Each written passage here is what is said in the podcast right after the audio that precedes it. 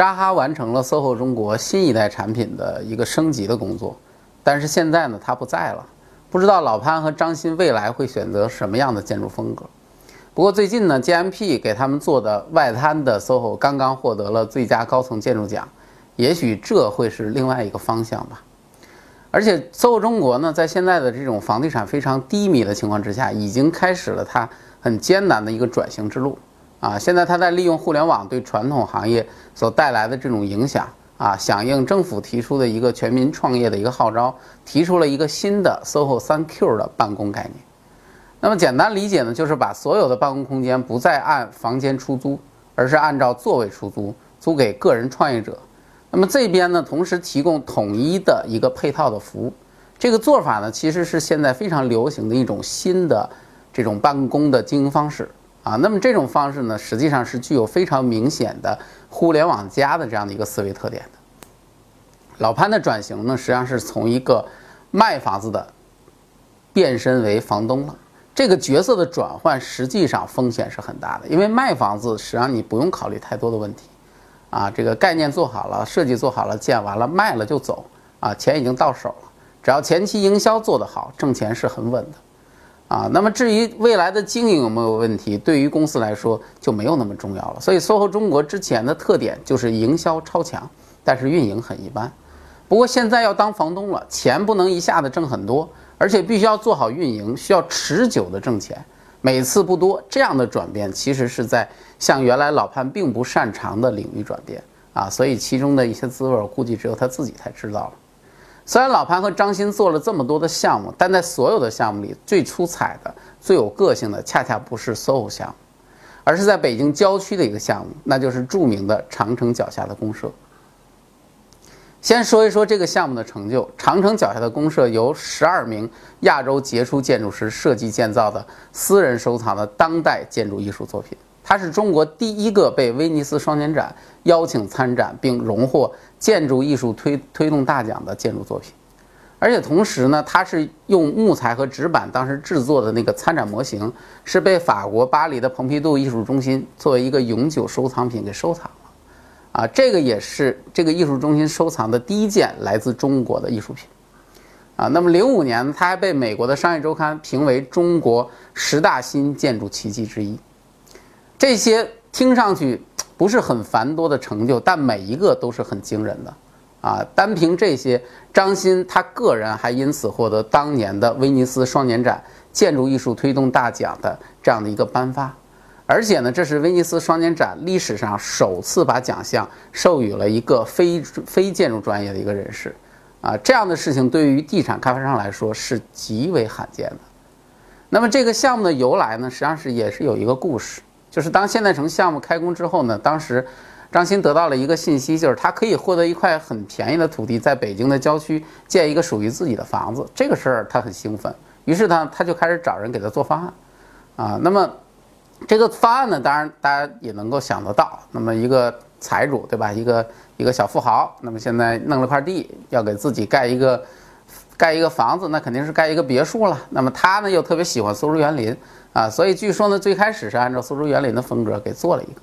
啊，那么那个时候呢，他就对这个方案很满意。但是后来呢，碰到一个人，这个人看了这个方案之后，跟他说：“你这个方案就是个垃圾，啊，然后把这个方案一顿批。”说完了之后呢，这个我们这个这个富豪张鑫同志呢，我觉得他也是很客观、理性的一个人，他没有说暴跳如雷或者很生气，而是他进行了一个反思。啊，实际上这个事情如果换成别人，可能就不会这样了。但是他没有，他想了很久，他觉得这个人说的有很多地方是很有道理的，啊，于是就又找这个人。那么这个人就给他介绍了一个另外的一个建筑师，这个建筑师就是张永和，啊，那么张大师呢，其实是我们建筑界非常厉害的一个建筑师，虽然在当时呢还没有一件建成的作品，因为当时其实他还都是。都是停留在纸上，他是属于一个研究型的学者嘛，但是他的水平是毋庸置疑的。张大师了解了这个张欣的需求之后呢，就给他设计了一个别墅的方案。这个方案就是咱们后来看到的这个山雨间。于是山雨间呢就成为了张大师他的第一件建成作品啊，而且呢也为后面这个整个公社的出现提供了一个契机。这件事儿呢，触动了张欣，也启发了张欣的一个思路。于是呢，他就去找这个老潘商量啊。他们想，当时就提出了一个很大的想法，他们想找一百个建筑师在这个地方建一百个别墅啊。那么就把这个事儿跟张大师说了。大师说：“你这个想法是不错，但是咱们中国好像很难找到一百个优秀的建筑师，这个太难了。别看建筑师很多，但是真正能够称得上优秀的、很牛的建筑师并不是很多。”啊，于是大家就一块商量。那么这个时候，哎，一个新的想法出现了。那要不我们索性放到全亚洲的范围吧？啊，那么就在全亚洲的范围开始寻找。那么这个事情一下子就上升到国际的这样的一个领域了。啊，当然，尽管如此，一百个还是太多。那么最后就变成了，算上张大师的，一共是十二个人，做了十二个各不相同的别墅。因为每一个别墅实际上是没有设计要求的。啊，建筑师可以完全按照自己的需求和想法做一个自己的理想之家啊，因此这十二个作品每一个都很很有创意啊，因为这个事情很好理解。我觉得每一个建筑师其实都有一个梦啊，这个梦就是有一天能够给自己设计一栋属于自己的住宅别墅，然后自己住在里面，这是建筑师的想法。现在好，老板来了，老板给钱给地给机会啊，当然唯一的区别就是你盖完了之后，这房子你是不能住的。啊，这是区别啊，因此呢，就是建筑师的创意就很多了，然后大家的工作激情也很高。你光听听每个别墅的它的一个特殊的名字，你就能体会到这个创意了。这个别墅里头，比如说有叫什么手提箱的，还有叫飞机场的，还有叫怪院子的，还有叫双兄弟的，还有叫大通铺的等等。啊，就是每一个名字其实都有都是很有特点的，也就是每一个方案做的也都是很有特点的。啊，另外呢，这个项目最早的名字实际上是叫做建筑师走廊。啊，后来在建成之后呢，改名为长城脚下的公社啊。那么长城脚下公社这个名字应该说更有意思。除了长城脚下的公社，老潘还有一个非 SOHO 项目，就是前门大街的改造。关于前门的事情呢，我们会在北京商业故事当中去讲，这里就不说了。总之呢，老潘和张欣夫妻两个绝对是地产界的精英。那么他们是怎样的人呢？说到老潘，就不能不提到当年在中国房地产界叱咤风云的万通六君子。简单来说呢，老潘是从原来的农村考上了大学，然后分配到当时人人梦寐以求的一个国企廊坊石油部管道局工作。后来呢，因为一个女大学生的一句话，就直接辞职下海了。他也够有勇气的。先是去了深圳，结果呢没混出来，混了好几年，基本上就混的就是什么也没剩了。那么这个时候没海南又开了，他又跑到海南，从最开始的一个搬砖的工人，干到了砖厂的厂长。啊，后来又认识了易小迪，而且还特别搞笑的做过海南省佛学研究会的秘书长，那会儿整天跟人家在那儿念经。啊，再后来呢，又认识了冯仑，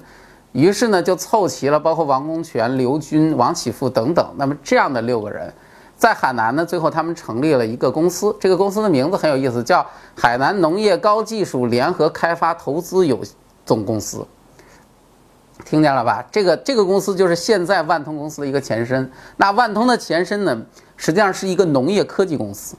在这个六人组合里，老潘是负责管账的，啊，他是负责算账的。所以你就你就可想而知，现在 SOHO 中国，你看那么能挣钱。其实现在这个六人，没有人比老潘更能挣钱的，啊，这个看样子还是管财务的是比较有前途的。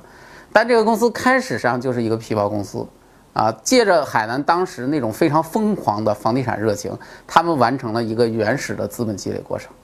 但是这不是牛的，最牛的是这六个人当时在他们预感到海南的地产要崩盘了，于是带着钱就跑回了北京。后来果然他们走了没多久，海南就完蛋了。啊，那个时候很多人就是困在海南，那么钱也都没了。啊，但是这个六个人跑出来了，他们在北京注册成立了万通。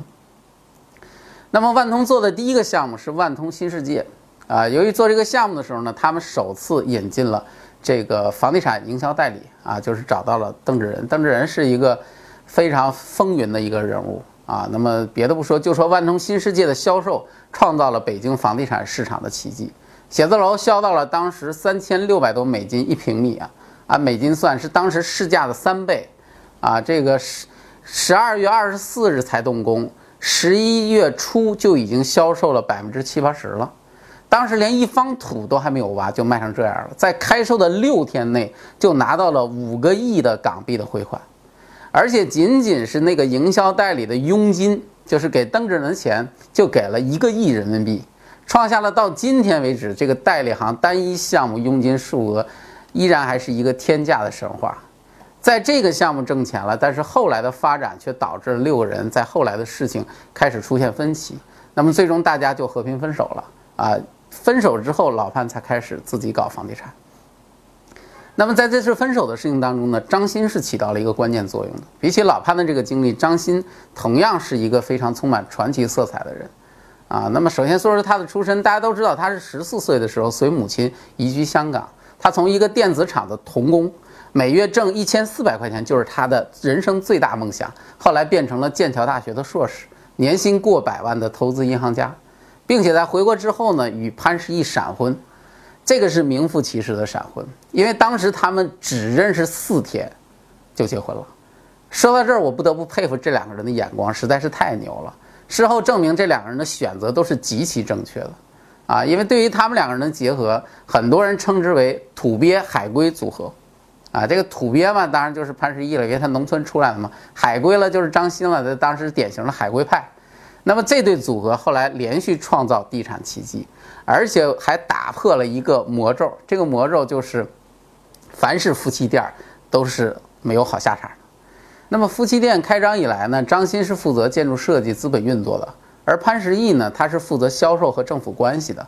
他曾将夫妻俩的分工呢做了一个比方。就是像以前耍猴的，先要有人敲锣，他呢就是那个属于那个敲锣的，然后呢有人出来耍猴，这就是张鑫，最后呢出来拿着帽子收钱的又是他。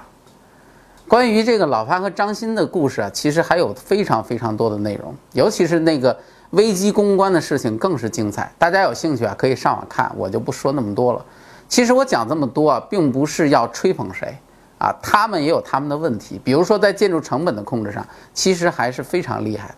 像建外那个外墙，由于当时用的是涂料，所以总是要粉刷。每次粉刷的时候呢，建筑就会变成一个阴阳脸儿，非常的搞笑，而且还特别难看。这个时候呢，我就在想，你说你当初有多抠，就用石材又怎么了？啊，今天也不用这样，整天去刷吧。再比如就是备受诟病的那个项目后期运营的问题。前面老潘呢吹的是无忧无忧的，结果投资人买了他的房子，后来的运营呢却一塌糊涂，最后导致呢大家的投资都没有拿到合理的回报。不过说一千道一万，每一个开发商都有他们的问题，节省材料的他们也不是最凶的，最运营最糟糕的万达其实也很厉害，啊，所以这些东西呢我们都不是特别好的去评价。但是，仅从建筑设计的角度上来说，老潘和张欣，我觉得是对得起中国的。他们的出现实际上是推动了中国建筑设计水平的一个发展和提高。虽然这些项目呢也都有大大小小的争议和问题，但不能否认的是，每一个项目都有它的独特之处，每一个项目都出自优秀的建筑师之手。从这点来说，SOHO 比起满大街的建筑垃圾来说，还是要好很多了。进入微信，点击搜索框，搜索公众号“强词有理”，选择那个黄色的小头像，点击关注，您就可以第一时间看到我们的节目了。